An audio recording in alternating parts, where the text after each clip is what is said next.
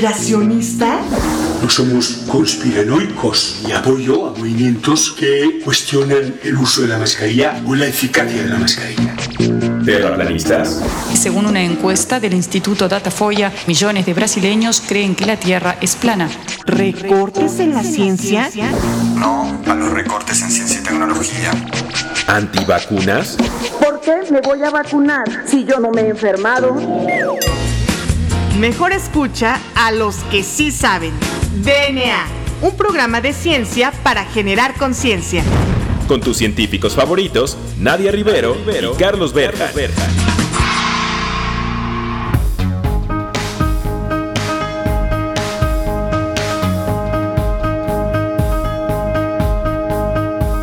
Hola, hola, hola, bienvenidos a una emisión más de este su programa favorito sobre divulgación de la ciencia DNA. Yo soy la doctora Nadia Rivero y como dice en nuestra introducción, pásale aquí a donde sí sabemos, donde estamos los científicos que nos preocupamos por dar a conocer la ciencia que se hace en México y por qué la hacemos, porque no basta con explicar la ciencia, hay que darle voz a los científicos. Y bueno, pues el día de hoy no es la excepción y pues me acompaña el doctor Juan Carlos Gómez Berjan como todos los jueves aquí en DNA y pues ¿por qué no le platicas a nuestro queridísimo auditorio qué tenemos preparado para el día de hoy? Porque creo que es un programa muy especial que te va a gustar muchísimo, ¿verdad Juan Carlos? Así es, Nadia. Fíjate que eh, el día de hoy, bien, como bien lo mencionas en, en la intro, eh, nosotros nos especializamos en llevar al científico y, y, hacer lo que explique qué es al auditorio en general, qué es lo que está haciendo y por qué es que lo hace, para que vean a gente que no es una hiperélite de desigualdad, sino es un científico, una persona de la sociedad que está intentando apoyar a través de su investigación a la sociedad en general y a los problemas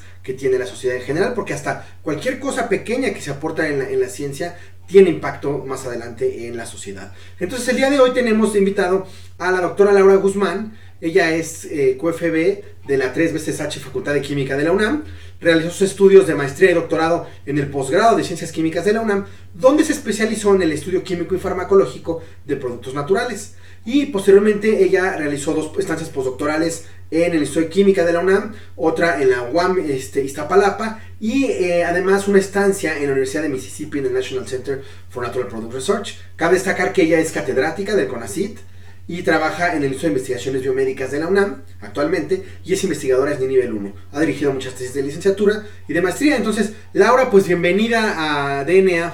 Hola, ¿qué tal? Muchas gracias por la invitación y pues buenas tardes a todo el público que nos acompaña. Pues eh, platicando, ustedes han de saber que en el laboratorio en el que yo hice el doctorado también estaba Laura. Entonces, platicando con Laura, eh, me decía que quería este programa platicar un poquito de lo que son los aceites esenciales y su importancia en la eh, farmacología y en, la búsqueda de, de, compuestos activos. Entonces, Lau, ¿qué son los aceites esenciales? Y la pregunta que yo siempre hago, ¿con qué se come eso para nuestro auditorio en general? Ah, mira, los aceites esenciales son mezclas de compuestos volátiles. Estos aceites esenciales se obtienen de, principalmente de plantas aromáticas. Actualmente es mucho más conocido el uso de los aceites esenciales, aunque es muy importante mencionar que esto se hace desde hace siglos, ¿no? O sea, desde Paracelso que intentaba buscar la esencia de las sustancias curativas, bueno, pues ahí comenzaron este, ya los destiladores en forma para obtener estos aceites esenciales. Y pues obviamente eran muy preciados por sus propiedades, entre ellas medicinales. Y por ejemplo, ¿siempre ha sido igual la manera como se van aislando los aceites esenciales de, de las plantas? La manera tradicional es a través de una hidrodestilación. ¿Qué quiere decir esto? Bueno, pues que a través del vapor de agua sacamos estos compuestos volátiles, posteriormente se condensan y así ya obtenemos este, este líquido, pero que bueno, como ya mencionamos, está compuesto por eh, sustancias muy volátiles y por lo tanto pues podemos fácilmente percibir su aroma. Ahora, con el desarrollo tecnológico, pues hay diferentes este, técnicas para obtenerlos. Hay algunas muy modernas, por ejemplo, a través de fluidos supercríticos. ¿Qué quiere decir esto? Que pasa un gas a una determinada presión y temperatura, se llevan los compuestos volátiles del material vegetal sin este, aumentar la temperatura, lo cual es muy importante porque algunos compuestos pueden degradarse con la temperatura. Entonces, utilizando esta técnica ya no se eleva la temperatura y aún así podemos obtener estos compuestos volátiles. Oye, Laura, algo muy interesante que mencionabas al inicio, las plantas aromáticas tienen aceites esenciales. ¿Son todas las plantas aromáticas o solamente estas plantas son las que tienen aceites esenciales o se pueden aislar de cualquier planta que uno pueda ver en la calle incluso? Generalmente, bueno, todas las plantas tienen un determinado aroma. Llamamos plantas aromáticas a aquellas que tienen un aroma especial y generalmente es agradable.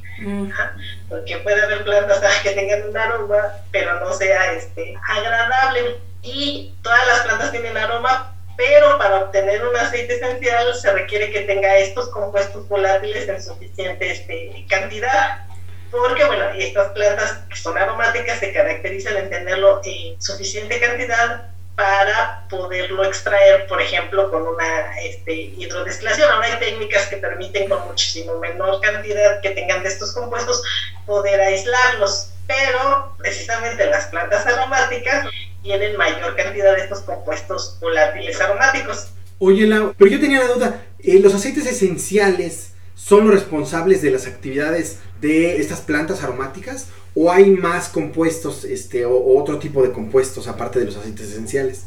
Claro que puede haber otro tipo de compuestos. Por ejemplo, estamos hablando de que un aceite esencial está compuesto por sustancias eh, volátiles aromáticas pero la planta sí puede tener otros tipos de compuestos que no sean ni volátiles ni aromáticos. O sea, ahí obviamente pues ya necesitamos otra técnica este, para poder este, aislarlos, puesto que pues una este, destilación no sería suficiente, más bien ahí cabe otra técnica, por ejemplo, este, macerar el material vegetal, obtener un extracto y de este extracto obtener estas sustancias que, digo, no, para que tengan alguna actividad biológica no necesariamente tienen que ser este, volátiles. Claro.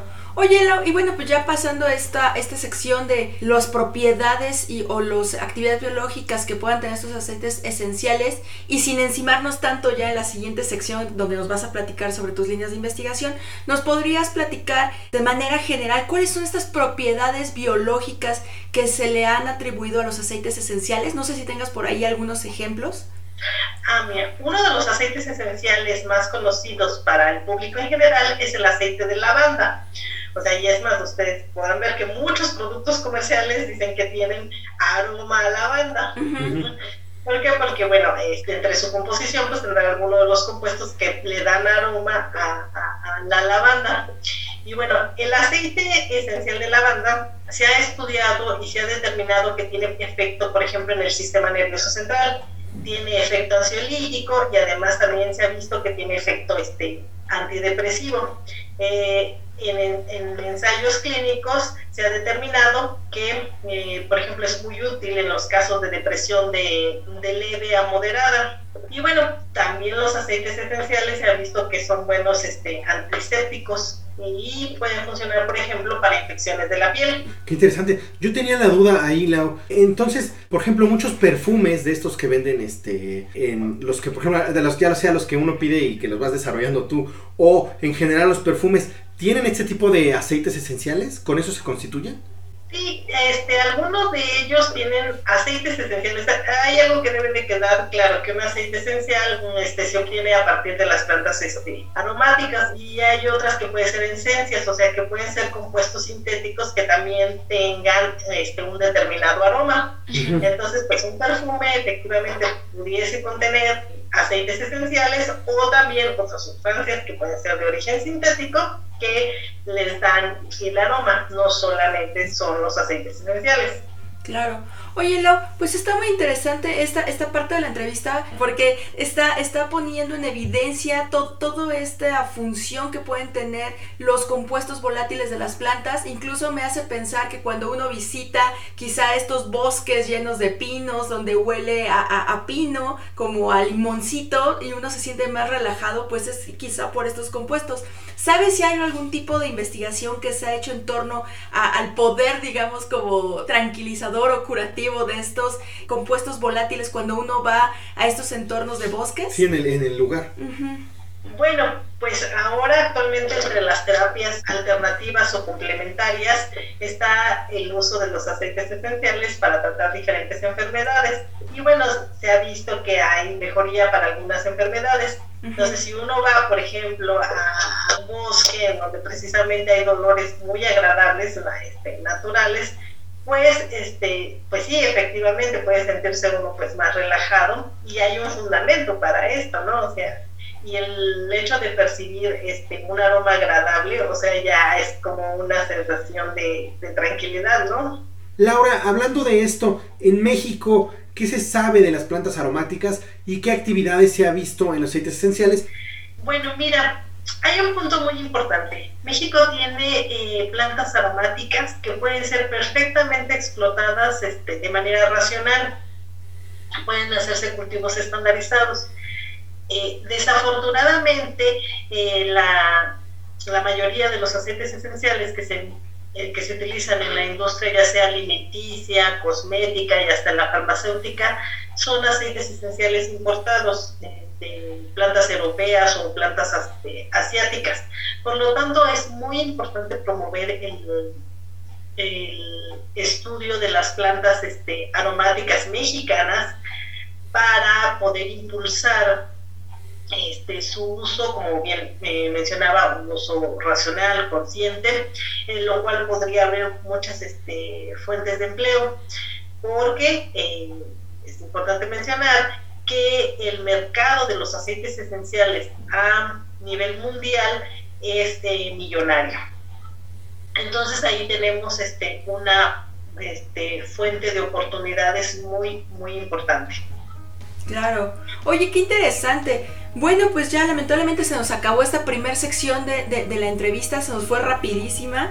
Y bueno, no me quiero despedir de esta sección de la entrevista sin antes recordarle a nuestro auditorio que nos siga en nuestras redes sociales. Nos encuentra en Twitter como arroba SockScience o como arroba ImerDNA. También nos puede encontrar en Instagram como arroba ScienceSox o como arroba DNA. Y también nos encuentra en Facebook como arroba ScienceSox. No olviden usar nuestros hashtags Hablemos de ciencia, hashtag ciencia para todos y eh, hashtag sin ciencia no hay futuro. Está bien, entonces no se despeguen de su radio porque ya regresamos. Esto es DNA.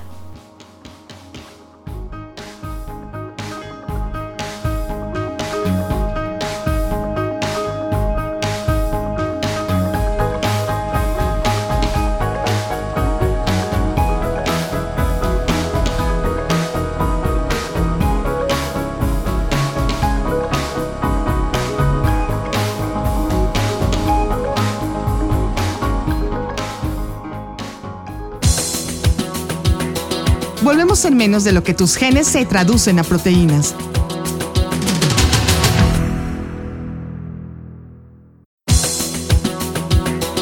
Ya recargamos ATP. Continuamos.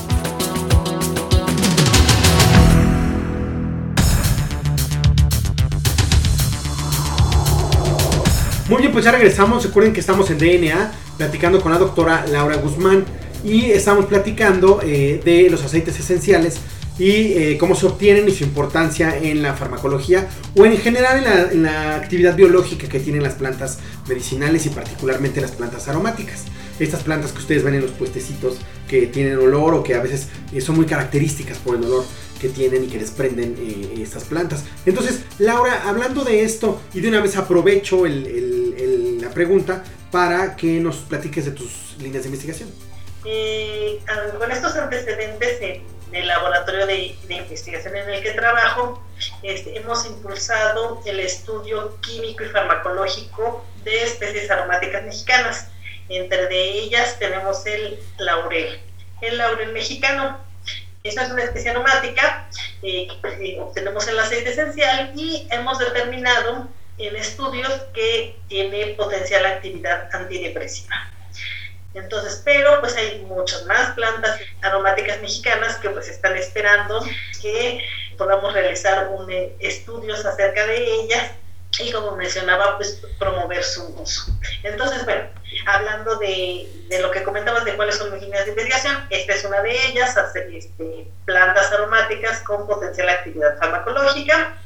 Y otro que también este, nos interesa es el aislamiento y caracterización de productos naturales con actividad en patógenos que causan enfermedades infecciosas de importancia nacional. Esto es como, por ejemplo, la tuberculosis, que todavía este, es una enfermedad eh, importante en nuestro, en nuestro país. Entonces, eh, identificamos plantas que por sus este, antecedentes etnomédicos pues puedan tener potencial este, actividad, por ejemplo, contra enfermedades como la tos, tos con sangre. Y bueno, nosotros este, vamos, buscamos estas plantas y preparamos extractos, obtenemos productos, este, los productos naturales, los identificamos y los evaluamos contra las, eh, contra las bacterias, contra Mycobacterium tuberculosis. Oye, qué interesante, Laura, porque realmente se ve como muy bien aplicado todo este conocimiento que tienen de los productos naturales en este caso de las plantas mexicanas, sobre este, enfermedades que pueden ser de gran relevancia para nuestro país. Y en este sentido me gustaría que nos platicaras un poquito más acerca de los resultados que han obtenido de estas líneas de investigación. Por ejemplo, bueno, yo tengo la fortuna de conocerte de un ratito más este, hacia atrás, de trabajar contigo, y no sé si le puedas platicar a, nuestra, eh, a nuestro querido auditorio acerca de este trabajo que has estado realizando con el laurel mexicano, el laurel que comúnmente se utiliza para la comida, para los guisos. Hasta está en la bandera, ¿no? Hasta está en la bandera, exacto. Ah, claro, mira. El laurel mexicano es este, diferente del laurel europeo, son especies diferentes. El laurel europeo es Laurus nobilis y el laurel mexicano, bueno, hay diferentes especies, pero la más conocida, conocida es Litsea glausensis. Ahora, cuando llegaron los españoles a América, este, seguramente pues vieron esta planta, vieron que las propiedades, sobre todo organolépticas, eran muy similares a las del laurel europeo y pues no terminaron nombrando también este laurel. Sin embargo, ya antes de la llegada de los españoles, esta especie era utilizada con fin medicinal más que algún este, uso gastronómico, que eso fue posterior. Y eh, bueno, era utilizado, por ejemplo, en lavatorio, este, baños de vapor, precisamente porque, bueno, es una especie aromática que con el vapor del, del agua del baño, pues eh, aumenta la liberación de sus compuestos aromáticos y entonces eh, se utilizaba, por ejemplo, para este, conciliar el sueño, para la parálisis. Entonces todo esto nos hizo este, eh, pensar que pues tenía un potencial eh, efecto en el sistema nervioso central. Entonces buscamos a la especie Sea glausensens que desafortunadamente está en peligro de extinción y bueno pues ahora forma parte más bien como de los este, cultivos familiares y bueno buscamos a la planta preparamos el aceite esencial y evaluamos el modelo este murino que su, su posible actividad antidepresiva y bueno, pues encontramos que sí tenía que sí tenía efecto. Entonces, bueno, hemos continuado con el estudio del, de las propiedades de este aceite, los mecanismos de acción, de, la, de los principios activos que hemos podido identificar. Y bueno, nos ha dado frutos y mucha felicidad el estudiar esta planta. Pero pues, como decía, pues hay más plantas aromáticas mexicanas que nos que están en espera de poder ser impulsadas. Claro, y de hecho, bueno, pues no, no están tan perdidos porque, por ejemplo, la psilocibina que proviene de los hongos de los psilocibes, pues actualmente hay estudios clínicos en, en, Europa que están tratando de este, poder llevarla ya a la clínica como un tratamiento alternativo a las personas que son resistentes al tratamiento farmacológico habitual que se les este, aplica a todos aquellos que son este, pacientes con depresión mayor y resistentes a los, este, a los fármacos habituales. Bueno, pues está muy interesante tus líneas de investigación. Muchas felicidades. Yo quería preguntarte, Laura, de la tuberculosis, esto de tuberculosis que nos platicas, ¿qué, qué han avanzado, qué han encontrado de, de aceites esenciales y eh, tuberculosis?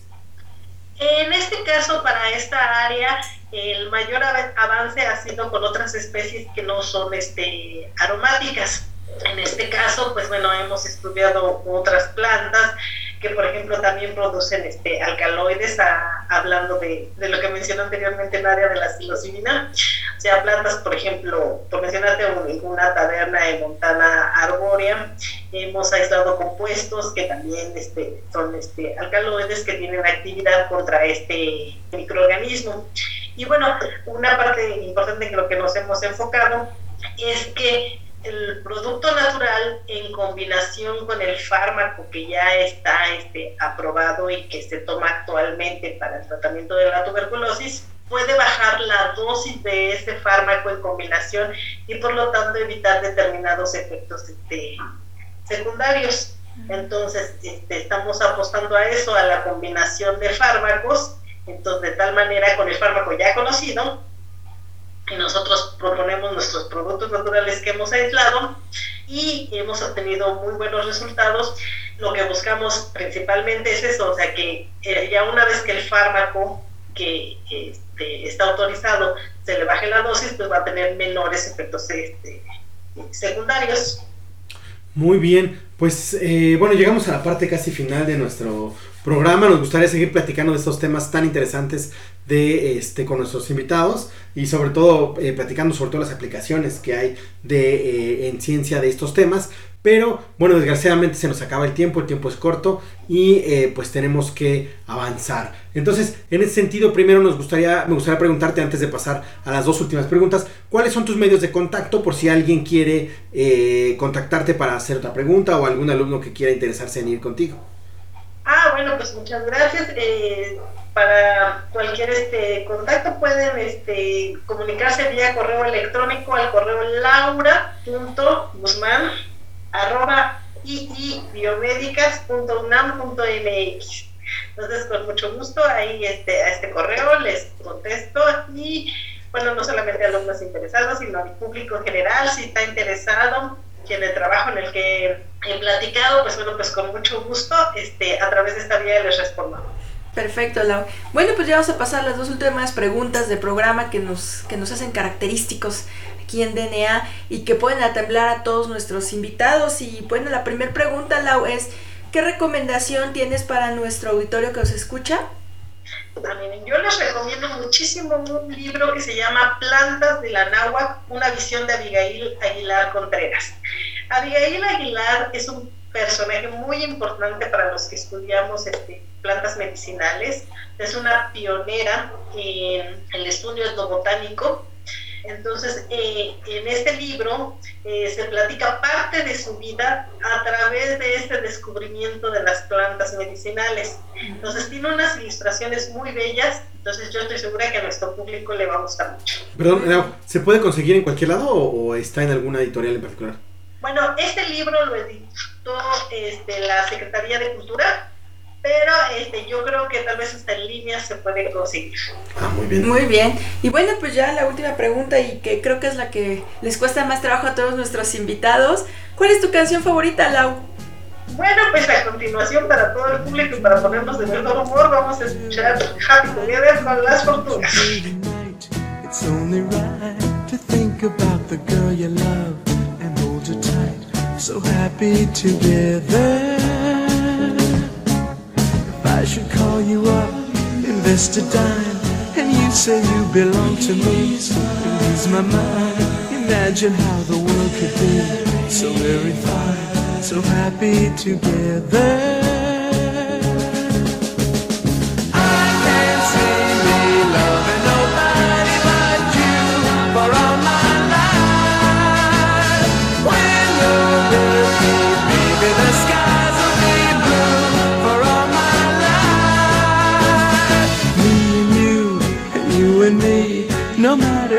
Tossed the dice. It had to be. The only one for me is you, and you for me. So happy together.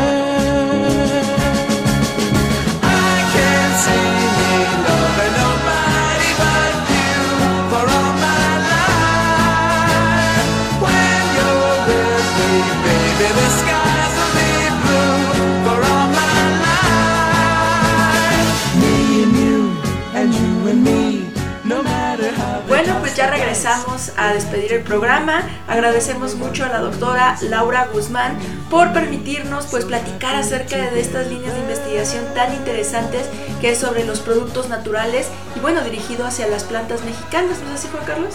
Así es, pues Lau, muchísimas gracias por un poquito de tu tiempo y por platicarnos estos temas tan interesantes Hay que destacar que Laura es del programa de cátedras, ahora se llaman Investigadores por México, pero es muy importante en diferentes rubros y en diferentes, eh, independientemente del color, sabor político, lo que sea, apoyar a los científicos jóvenes eh, siempre que se pueda. Siempre es importante apoyar la ciencia en México. Laura, muchísimas gracias. muchísimas gracias a ustedes por la invitación y muchísimas gracias al público por escucharnos. Y bueno, pues entonces estamos ahí en la dirección del correo electrónico que eh, comenté para que si tienen más dudas, este, con mucho gusto nos contactemos. Perfecto. Bueno, también agradecemos a nuestra productora Claudia Flores y a la estación Ciudadana 660 por transmitir nuestro programa desde hace casi ya tres años. Bueno, pues yo soy la doctora Nadia Rivero. Yo soy el doctor Carlos Bergen. Y esto fue DNA. Hasta la próxima.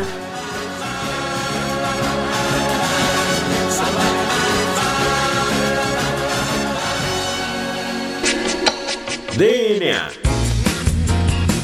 La materia no se crea ni se destruye, solo se transforma. Nos vemos en el próximo programa de DNA. Un programa para generar conciencia.